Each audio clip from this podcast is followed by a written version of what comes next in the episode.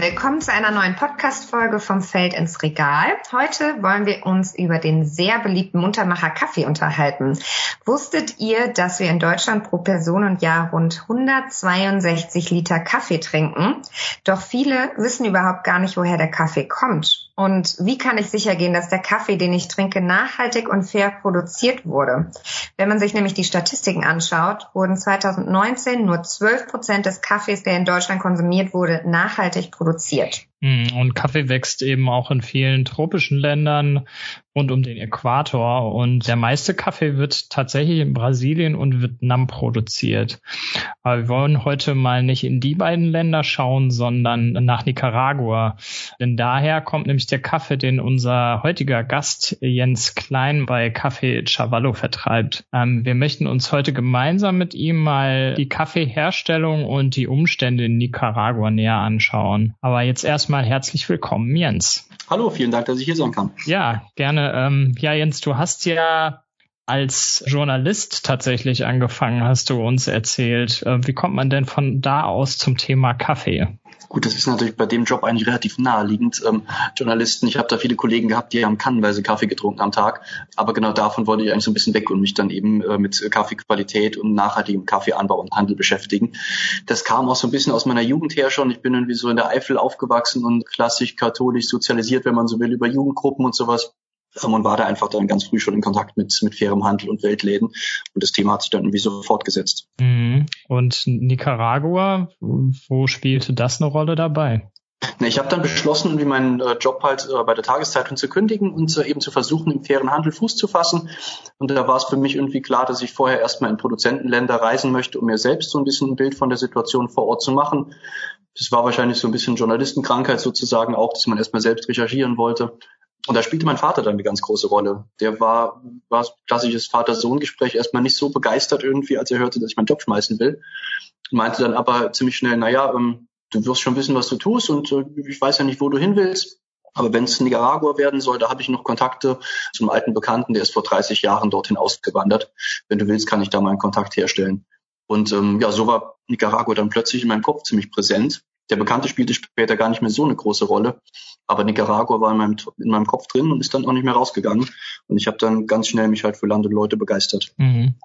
So den Job aufzugeben, um sich dem fairen Handel zu widmen, sozusagen, das ist ja dann schon, also war schon eine starke, so innere Motivation bei dir auch da, schätze ich mal, oder? Also ich habe halt gemerkt, dass ich im Job irgendwie schon ganz gut funktioniert habe. Also ich glaube, die Kollegen, die waren soweit zufrieden, aber es hat mich halt irgendwie nicht so richtig ausgefüllt. Also ich habe gemerkt, dass ich da einfach mich ähm, ja einem anderen Thema stärker widmen wollte. Ja, so wie die Strukturen halt sind, ist es dann natürlich naheliegend zu schauen, okay, kann man das vielleicht auch irgendwie zum, zum Hauptjob machen, zum Beruf machen, um halt wirklich die meiste Zeit des Tages dann dem, dem Thema widmen zu können. Und deswegen habe ich dann den Versuch unternommen, eben umzusatteln und mich im fairen Handel dann wieder zu bewegen. Und ähm, der Start in Nicaragua, hat das gut geklappt? Also du hast gesagt, du hast dich sehr schnell für Land und Leute begeistert. Wie hast du denn da überhaupt Fuß gefasst? Also du hattest ja ein gewisses Ziel und wie hast du das dann da verfolgt? ähm, ja, also ich hatte im Vorfeld mit einem Kollegen zusammen angefangen, so ein bisschen Spanisch zu lernen, einfach aus Interesse an der Sprache auch. Und wir waren dann irgendwie nach so ein paar Stunden Abendschule sozusagen auf dem Level, dass wir einfach so einen kleinen Vortrag, also so eine kleine Präsentation machen konnten über uns selbst. Dummerweise war halt alles, was ich zu erklären gelernt hatte, dann nicht mehr wahr, als ich nach Nicaragua kam. Also so meinen Job beschreiben und so, das stimmt ja alles gar nicht mehr. Das heißt, die ersten Gespräche, die waren wie nach 20 Sekunden oder so vorbei, so dass ich dann in Nicaragua wirklich erstmal so einen Spanisch-Intensivkurs gemacht habe über mehrere Wochen, um einfach so ein paar Grundkenntnisse zu erwerben. Und dann hat es auch relativ schnell ganz gut funktioniert, weil ich halt alleine dort unterwegs war und insofern auch so die Motivation hatte, einfach ja immer dann, wenn es ging, irgendwie Gespräche zu suchen. Ich habe dann auch anfangs halt ähm, ja bei Familien gelebt, also privat mir eine Unterkunft gesucht und war dann darüber einfach immer in Kontakt eben mit Nicaraguanern und habe dann eben versucht Termine bei Kooperativen zu vereinbaren und bin da wirklich so ganz äh, ja ganz unbefangen hin und meinte, ich bin bin Jens aus Deutschland und würde gerne über fairen Handel sprechen. Ähm, und das hat erstaunlich gut funktioniert, weil sich dann doch immer irgendwie relativ schnell Gesprächspartner gefunden haben und es dann oft auch so war, dass ich irgendwie ein paar Stunden später oder maximal einen Tag später dann auch schon irgendwo im Hinterland auf einer, auf einer Kaffeefinker gestanden habe und mit einem Bauern zusammen seine, seine Parzellen besichtigen konnte. Also das war einfach total schön, irgendwie so diese, diese Offenheit zu erleben und das Interesse ja, der Menschen aneinander. Genau, also mich interessiert auch nochmal, ich meine, du hast jetzt so eine persönliche Beziehung dann irgendwie auch nochmal zu Nicaragua gehabt, aber was hast du genau dort erlebt und sag ich mal, auch vorgefunden, dass du dann auf die Idee gekommen bist, das Café Chaval überhaupt zu gründen? Mhm. Genau, also anfangs war das gar nicht unbedingt die Idee, eine eigene Firma zu gründen oder jetzt sind wir eine Genossenschaft, sondern es ging darum, mir selbst ein Bild von der Situation vor Ort zu machen und dann zu versuchen, irgendwo im fairen Handel Fuß zu fassen als Arbeitnehmer. Ja, und ich bin dann halt dort gewesen, habe eben Kontakte hergestellt zu Kooperativen und ähm, ja gesehen, dass das, was man halt so bei uns fairen Handel nennt, irgendwie schon ein ganz guter Ansatz ist und auch ganz gut funktioniert, aber halt ja durchaus noch so ein paar Stellschrauben einfach verändert werden können und man an Dingen drehen sollte oder könnte. Und äh, daraus entstand die Motivation, dann eben was eigenes zu gründen. Was ich ganz konkret gesehen habe vor Ort, das waren eben erstmal diese genossenschaftlichen Strukturen, also Bauern, die sich halt zusammenschließen in Kooperativen und darüber eben eine, ja ein ganz anderes Standing bekommen. Also das ist zum einen eben der eigene Zugang dann eben zu dem, zum Weltmarkt überhaupt, dass man halt nicht mehr einfach seinen Kaffee irgendwie an Zwischenhändler verkauft, zu welchem Preis auch immer, sondern dass man halt gemeinsam Strukturen geschaffen hat, um eben selbst exportieren zu können und somit direkt mit den Käufern in Übersee in Kontakt zu treten ähm, oder halt in Amerika und ähm, gleichzeitig eben auch das, was Kooperativen vor Ort bewirken. Also das ist halt ja einmal dieses Netz der Bauern, das da, das da gesponnen wird. Also es findet einfach viel Austausch statt. Man organisiert gemeinsam Weiterbildungsveranstaltungen. Es gibt immer Sozialprogramme, mit denen man versucht, zum Beispiel äh, Stipendienprogramme für Kinder aufzulegen oder teilweise Gesundheitseinrichtungen zu schaffen oder auch mal Straßen auszubessern, wenn man irgendwo im Hinterland halt ein Dorf hat mit ein paar Kaffeebauern, die bisher mehr oder weniger abgeschnitten sind vom Rest der Welt, dass man sagt, okay, wenn, wenn die Kommunen es nicht schaffen, dort Straßen zu bauen, dann versuchen wir selbst da jetzt irgendwie aktiv zu werden. Und es gab ganz konkret ein Projekt, da hatte eine Kooperative in einem abgelegenen Dorf so ein Trinkwasserprojekt gestartet, weil die halt gar keinen Zugang zu Wasser hatten oder wenn dann halt nur sehr kontaminiertes Wasser. Deswegen hat dann die Kooperative angefangen, zum Selbstkostenpreis Wasser in Trinkwasserqualität in Kanister abzufüllen und dort an die Leute zu verkaufen. Insofern waren das einfach alles Ansätze, die ich ziemlich überzeugend gefunden habe. Ah ja. Ich meine, du bist ja auch leidenschaftlicher Kaffeetrinker, aber hattest du auch so richtig Ahnung von Kaffee vorher oder kam das eher on the job, sag ich mal? Es ist schon ganz viel Learning by Doing gewesen. Also irgendwie äh, Kaffee von Kräutertee unterscheiden hat ganz gut funktioniert vorher. Aber äh, ja, vieles kam dann natürlich so im Laufe, im Laufe des, äh, des Jobs jetzt einfach. Also natürlich alles im Anbau sowieso. Ich bin weder studierter Biologe noch sonst was. Das heißt, ich bin da auf den, auf den Finkers selbst, also auf den Höfen, relativ unbedarft ans Thema Kaffeeanbau, Kaffeeproduktion rangegangen. Habe da dann schnell ziemlich viel einfach von den Bauern lernen können. Das war schon sehr, sehr spannend. Und dann erschließt sich einem ja nach und nach einfach so eine Welt, ja, die auch nicht aufhört, spannend zu werden, weil du da immer tiefer ins Thema einsteigen kannst. Und mit den Kaffeekooperativen, also wie genau kann ich mir das vorstellen? Wie funktioniert das auch mit der Genossenschaft? Kannst du da vielleicht mal ein bisschen erklären? Ja, die Kooperativen in Nicaragua funktionieren in der Regel so, dass es als Exportorganisation einen kooperativen Verband gibt. Also das ist ein Zusammenschluss mehrerer Kooperativen, mehrerer Basiskooperativen, der eben so diese ganzen äh, wirtschaftlichen Tätigkeiten sozusagen übernimmt. Also der übernimmt den Export, äh, den Vertrieb und so die, die Akquise sozusagen von Kunden. Und die Basiskooperativen selbst, das sind die eigentlichen Genossenschaften, in denen die Bauern zusammengeschlossen sind. Wir haben verschiedene Größen, das können mal irgendwie ja 10, 20, 30 Bauern sein, aber auch ganz schnell Kooperativen, die eben deutlich mehr Mitglieder haben. Meist sind es dann Bauern und Bäuerinnen mit verschiedenen großen Finkers. Das äh, ist teilweise so, dass Leute halt Kaffee irgendwie so ein bisschen nebenbei anbauen, äh, mal auf einem halben Hektar oder einem Hektar Fläche. Andere wiederum haben dann noch ein paar Hektar Kaffeeanbaufläche. Aber es sind immer so kleinbäuerliche Strukturen. Und äh, ja, in der Form schließen sich dann die Bauern eben zusammen. Und äh, wichtigstes äh, Organ sozusagen der Kooperative ist immer die Generalversammlung. Also das heißt, die Bauern treffen sich mindestens einmal im Jahr zu ihrer Generalversammlung, in der sie dann einfach ausführlich informiert werden über den, den Stand der Dinge bei der Kooperative und dann halt auch gemeinsam wegweisende Entscheidungen treffen und vor allem auch gemeinsam darüber beschließen, wie die Mittel aus den Sozialfonds verwendet werden, die, ähm, die aufgelaufen sind. Also das ist jetzt nicht so, wie man das vielleicht aus anderen Ansätzen kennt, dass da irgendwie so ein, so ein Spendenansatz existiert und dann eben irgendwelche Geldgeber aus dem Ausland kommen und sagen, okay, wir haben jetzt hier den Betrag X und damit möchten wir gerne das und das Projekt realisieren. Nein, das Geld ist da und die Bauern entscheiden dann selbst, was sie damit machen möchten. Okay, das heißt, die organisieren sich auch sozusagen selbst und du vermittelst dann praktisch den Kaffee einfach nach Deutschland zu Konsumentinnen und Konsumenten oder was ist dann deine Rolle?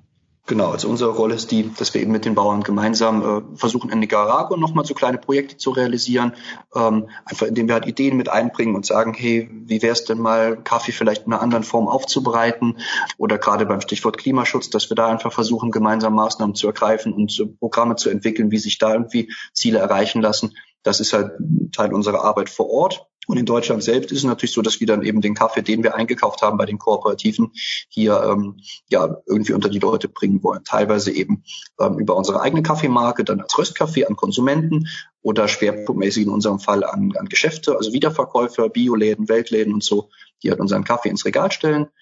Ähm, und gleichzeitig beliefern wir aber auch Kaffeeröstereien mit Rohkaffee, die dann eben den Kaffee aus Nicaragua kaufen, um ihn selbst zu rösten und dann äh, wiederum unter ihrer Marke zu verkaufen. Ihr habt ja kein eigenes Kaffee sozusagen, ne? Ihr, äh, das ist praktisch euer Markennamen, dieses Kaffee Chaval. Genau, genau. Kaffee Chaval ist einfach dann sozusagen die spanische Schreibweise von Kaffee, deswegen ist das entstanden und führt immer wieder zu Irritationen und dazu, dass dann Leute im Büro stehen oder im Lager stehen und gerne einen Kaffee trinken möchten. Genau. ja. ähm, Vielleicht noch ganz kurz, was unsere Strukturen so ein bisschen besonders macht. Also angefangen hat es halt damals als Einzelfirma. Mittlerweile sind wir aber halt auch als Genossenschaft hier in Deutschland. Und eines unserer Mitglieder ist auch einer unserer Handelspartner aus Nicaragua. Also das heißt, die Bauern aus Nicaragua sind quasi über ihre Genossenschaft selbst auch Teil von Café Chavallo was dann einfach unsere Beziehung auch nochmal verändert hat, weil man dann äh, halt so eine Transparenz in beide Richtungen hat. Also die Bauern äh, wissen halt auch genau, wie es bei uns aussieht, wie unser Jahresabschluss ausgesehen hat, wie die Gehaltsstrukturen sind, also alles, was man halt so in Generalversammlungen erfährt. Mhm, das ist ja sehr spannend. Ihr legt ja praktisch dann auf beiden Seiten alles sehr transparent und offen nieder. Ne? Und wo findet eigentlich die Röstung statt? Ist die Nicaragua selbst oder dann hier in Deutschland?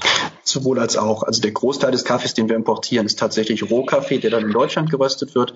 Aber wir haben von Anfang an auch immer eine gewisse Zahl an, an Röstkaffeebeuteln importiert. Das sind mittlerweile, es ist nicht so wahnsinnig viel, aber irgendwie so drei, 4.000 Beutel im Jahr werden es schon sein, die wir dann eben als Nicaragua-Röstung importieren, eben wegen des Ansatzes der höheren Wertschöpfung in Nicaragua und dann hier weiter verkaufen.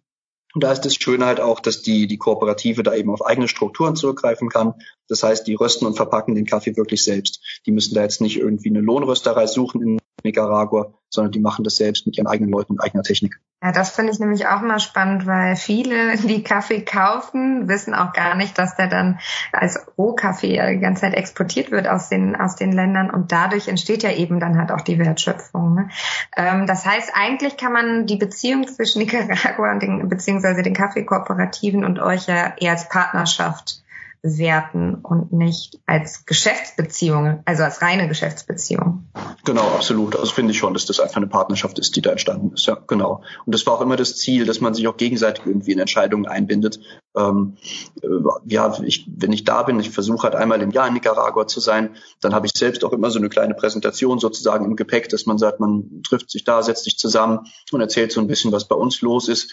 Zum einen, um zu informieren, aber zum anderen auch, um irgendwie ja, gemeinsame Entscheidungen zu treffen oder Ideen mit einfließen zu lassen, gerade auch wenn es um so Fragen geht wie Verpackungsgestaltung oder der Name für den Kaffee.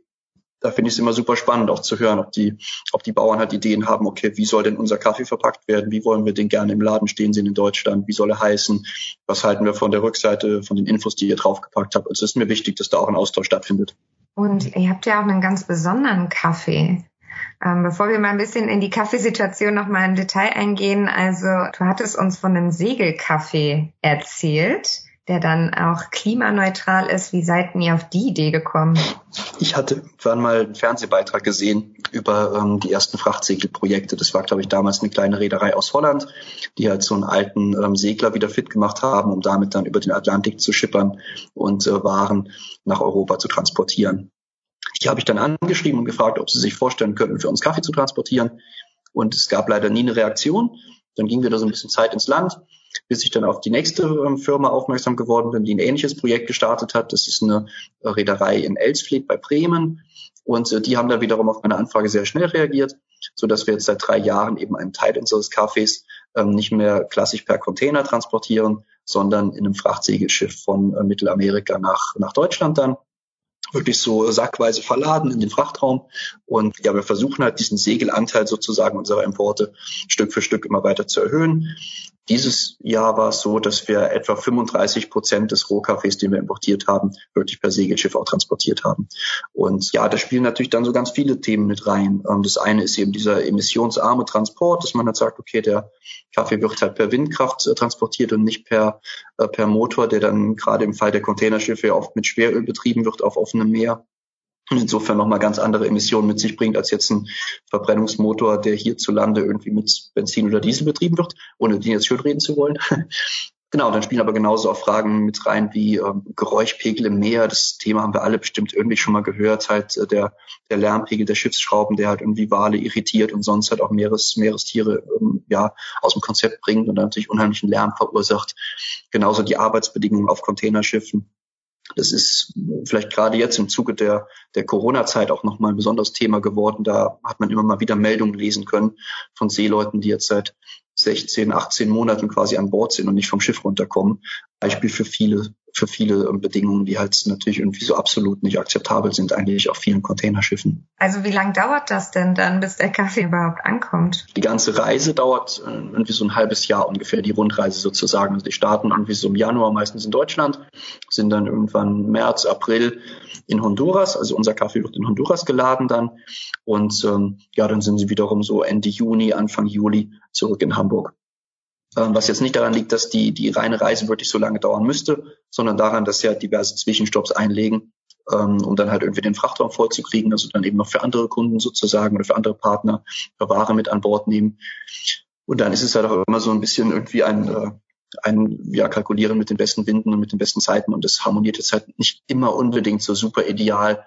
Beispielsweise die, die Zeit der, der passenden Winde Richtung West und Richtung Ost und die Kaffeeerntezeit, so dass man da dann immer mal wieder so ein paar Tage vielleicht warten muss, bis was geladen werden kann. Oder so. Wird das denn viel genutzt? Also weißt du, was da noch so transportiert wird auf so einem äh, Segelschiff? Ist das so im Kommen sozusagen? Also das ist, äh, das Angebot ist derzeit ja noch sehr überschaubar. Insofern äh, mhm, kann man die, die, äh, die Schiffe, die unterwegs sind, in, in größerem Maßstab, also groß ist auch relativ, aber wo es halt wirklich jetzt mal um ein paar Tonnen geht und nicht einfach um irgendwas, was mal beigeladen wird, ähm, ist sehr überschaubar. Die kann man sich so an einer Hand abzählen eigentlich. Und ähm, wir stehen mit allen da in Kontakt, die jetzt diese, diese Route Europa-Amerika bedienen. Und ähm, das ist schon gefragt, aber vor allem eben auf dem Rückweg sozusagen. Also das, die große Herausforderung ist die, eben Leute zu finden, die jetzt Waren oder Produkte oder was auch immer von Europa nach Amerika transportieren wollen. Zurück wiederum ist die Nachfrage sehr groß, um jetzt Kaffee beizuladen, Kakao, Rum. Also da ist, ähm, ist der Bedarf groß und die Schiffe sind eigentlich dann meist ausgebucht auf dem Rückweg. Aber das sind halt überschaubare Größen. Also wir, sprechen da mal von 60, 70, 80 Tonnen Ware vielleicht, die in so ein Schiff reingeladen werden. Das sind halt ein paar Container voll auf einem Containerschiff, das irgendwie 10.000 Container fasst oder so. Also insofern, ja, sind das halt so Relationen David gegen Goliath sozusagen. Aber es ist einfach ein starkes Symbol, das man setzen will, um da halt ein Umdenken herbeizuführen es gibt wohl schon die ersten Projekte auch von Rädern, die drüber nachdenken, halt containerfähige Segelschiffe zu bauen oder auch wenn das jetzt so ein bisschen absurd klingt, glaube ich, eine Reederei aus Schweden oder irgendwo aus Skandinavien, die ein, eine Autofähre oder einen Autofrachter bauen wollen, der dann mit Windkraft betrieben wird. Warum es jetzt gerade Autos sein müssen, weiß ich auch nicht, aber ähm, der Plan ist wohl da. Um den CO2-Ausgleich vielleicht zu schaffen, wer weiß. ähm, und wie haben die, wie haben die Bäuerinnen und Bauern in der Kooperative darauf reagiert, als du mit der Idee kamst, hey, lass uns doch den Kaffee per Segelschiff nach Deutschland schaffen? Eigentlich ganz witzig, weil das erstmal ja zu großen Irritationen führte. Die, ich habe das halt erzählt und dann haben sie mich halt ein bisschen entgeistert angeschaut und meinten halt, naja, aber warum willst du das denn segeln? Wir, wir können es da einfach in Container packen, das funktioniert doch alles. Äh, und dann haben wir halt nochmal so ein bisschen ausgiebiger darüber gesprochen und dann wurde das ziemlich schnell klar, welches Zeichen wir damit auch aussenden wollen und was es bedeutet. Und jetzt sind echt alle irgendwie ziemlich begeistert und stolz darauf, auch Teil dieses Projektes zu sein, weil sie jetzt sagen, naja, ähm, wir gehören zu den Ländern, die schon seit einiger Zeit eben hautnah erleben, was der Klimawandel bedeutet. Also gerade jetzt eben haben wir auch wieder heftige Hurricanes gehabt in Nicaragua. Insofern finden wir es toll, Teil eines Projektes zu sein, das halt eben für mehr Klimaschutz sensibilisieren will. Und ähm, ja, da sind wir gerne mit dabei. Das finden wir gut. Das merkt man schon auch dort, dass der Klimawandel bereits angekommen ist. Ja, absolut. Also gerade dieses Thema halt Extremwetterereignisse, dass die halt einfach stärker werden oder auch zunehmen. Das merkt man schon seit einigen Jahren. Und dieses Jahr ist es ja auch ziemlich heftig. Da gab es jetzt zwei starke Hurricanes. Hurricane-Saison gibt's ja schon immer oder zumindest seit vielen Jahren in Nicaragua. Aber die Heftigkeit nimmt halt zu. Also insofern ist das spürbar. Dann ja, sieht man auch teilweise das ähm, Ernten ausfallen in Nicaragua, also wo man halt sonst eben tropische Bedingungen bei bestimmten Sorten oder Kulturen eben mehrere Ernten pro Jahr hat. Jetzt nicht bei Kaffee, aber vielleicht bei, äh, bei Bohnen oder, Grund oder anderen Grundnahrungsmitteln. Dann passiert es halt gerne mal, dass von den drei Ernten eine jetzt komplett ausfällt. Oder dass beispielsweise während der Kaffeeerntezeit, wo man eigentlich immer sich früher ziemlich darauf verlassen konnte, dass es halt gute Erntebedingungen sind, dass dann plötzlich doch nochmal irgendwelche Starkregenereignisse kommen und dann halt der Kaffee, den du schon irgendwie zum Trocknen ausgelegt hast, droht zu verfaulen oder dass halt ähm, ja sonst einfach Schäden entstehen, so dass da jetzt viele die Herausforderung haben, einfach äh, entsprechend umzudenken, umzuplanen, um darauf zu reagieren. Und die steigenden Temperaturen führen halt auch gerade bei so sensiblen Pflanzen wie Kaffee dazu, dass ähm, in den niedrigeren Lagen die Bedingungen gar nicht mehr so ideal sind und man eigentlich weiter in die Höhe gehen müsste. Aber die Höhe ist halt in Nicaragua einfach limitiert. Aber es gibt halt keine Berge, die viel höher sind als irgendwie 1500, 1600 Meter, wo man jetzt in relevanter Menge Kaffee anbauen könnte. Na, und dann wird es halt irgendwann schwierig. Mhm. So dass jetzt Bauern halt versuchen, einfach ähm, so, so gut es geht an ihrem Mikroklima zu arbeiten. Also dass man halt sagt, okay, man forstet doch noch mal stärker auf, versucht noch mal bessere Schattenbedingungen zu schaffen, äh, um dann eben ein gutes Mikroklima zu erzeugen, wenn das Gesamtklima nicht mehr passt. Mhm. Ja, das beantwortete auch schon so ein bisschen meine nächste Frage. Also wie passt man sich denn daran an, wenn man zum Beispiel Ernteausfälle hat. Ne? Ähm, also da hast du ja jetzt angesprochen, man, man weicht sozusagen aus in höhere Lagen, versucht so ein bisschen an dem Mikroklima zu arbeiten. Was das genau ist, kannst du ja gleich auch nochmal erklären. Gibt es da noch andere Möglichkeiten, sich davor zu schützen vor solchen Ereignissen oder was macht man dann? Ist man dem ausgeliefert? Ja, bis zum gewissen Grad ist man dem ausgeliefert oder natürlich auch einfach dann limitiert in den Möglichkeiten, damit umzugehen. Einfach weil es natürlich jetzt nicht in dem Maße irgendwelche Förderprogramme oder so gibt, wie wir das jetzt vielleicht aus Deutschland kennen würden. Man kann natürlich auch schauen, inwiefern man in allen Bereichen jetzt halt mit anderen Varietäten arbeiten kann, um dann einfach Pflanzen zu gewinnen, die vielleicht bessere Resistenzen mitbringen gegen höhere Temperaturen oder mehr Trockenheit oder so. Das ist ein Versuch. Dann eben, wie gesagt, dieses Thema Mikroklima. Also das sieht man auch in Nicaragua tatsächlich, wenn man beispielsweise Kaffeeparzellen besucht, die ähm, auf einer Höhe von meinetwegen 600, 700 Metern liegen. Das ist eigentlich ziemlich niedrig für den Anbau von Arabica-Kaffee. Aber da gibt es halt einige Bauern, die haben das halt geschafft, indem sie einfach so schöne Agroforstsysteme, also so Waldgärten sozusagen aufgebaut haben mit ähm, schattenspendenden Bäumen und äh, Zitrusfrüchten, ähm, dann eben Kaffeesträucher, vielleicht noch Kakaobäume. Also so ein ganz bunter Mix, der einfach ähm, ja auf der Parzelle für ein gutes Klima sorgt, gute Bedingungen mit entsprechender Feuchtigkeit der Luft und so. Die haben das halt vor Jahren schon geschafft, sich da vielleicht einigermaßen gut aufzustellen, während halt in den höheren Lagen das bisher gar nicht so nötig war. Da musste man gar nicht so viel Aufmerksamkeit sozusagen diesem Thema widmen. Und da merken halt die Bauern jetzt, okay, wir können nicht mehr einfach so weiter machen. Wir müssen jetzt aktiv eingreifen, um halt äh, auf unseren Patienten gute Bedingungen zu schaffen, weil halt äh, die Gesamttemperatur steigt oder eben die Luftfeuchtigkeit nicht mehr nicht mehr hoch genug ist. All, all diese Parameter sich halt verändern. Mhm. Ähm, und wie viel von dem, was, was dort angebaut wird, wird eigentlich für den Eigenbedarf angebaut?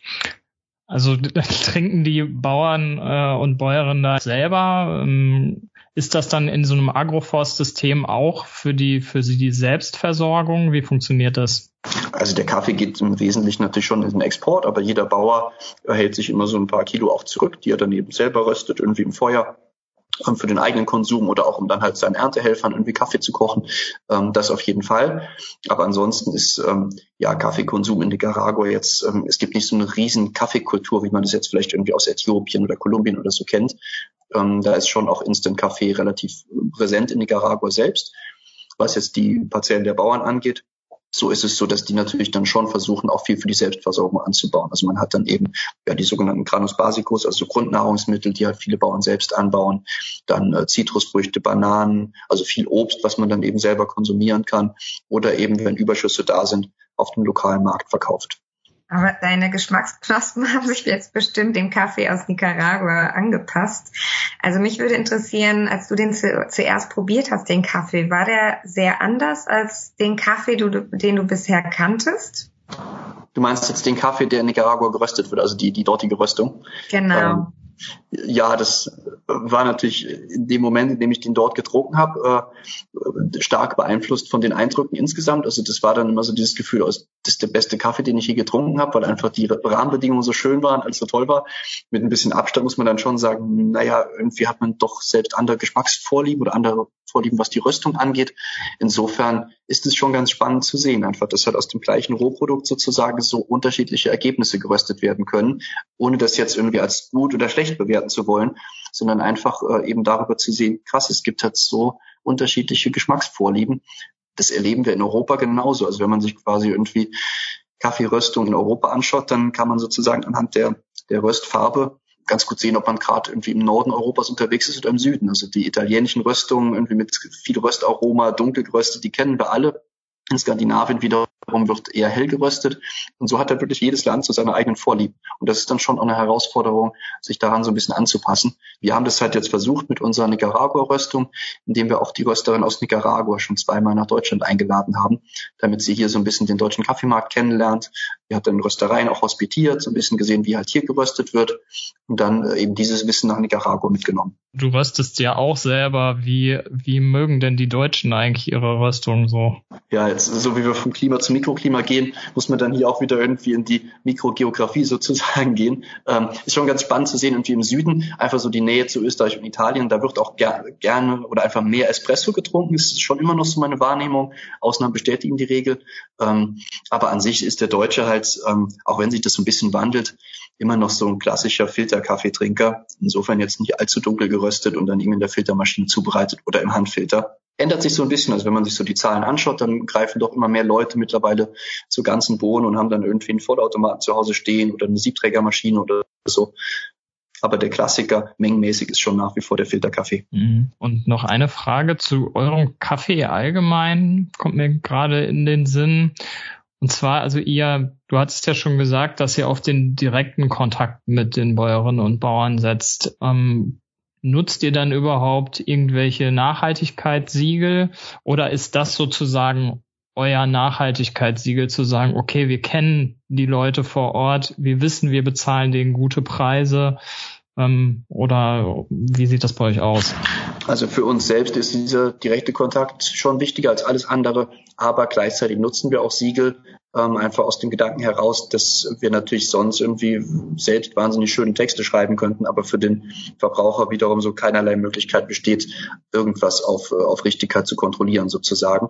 Ähm, das heißt, wir nutzen zum einen das Biosiegel, also wir sind äh, selbst biozertifiziert und die Kooperativen sind biozertifiziert sodass man eben den ökologischen Anbau nachvollziehen kann, äh, eben auch kontrolliert von unabhängigen Kontrollstellen.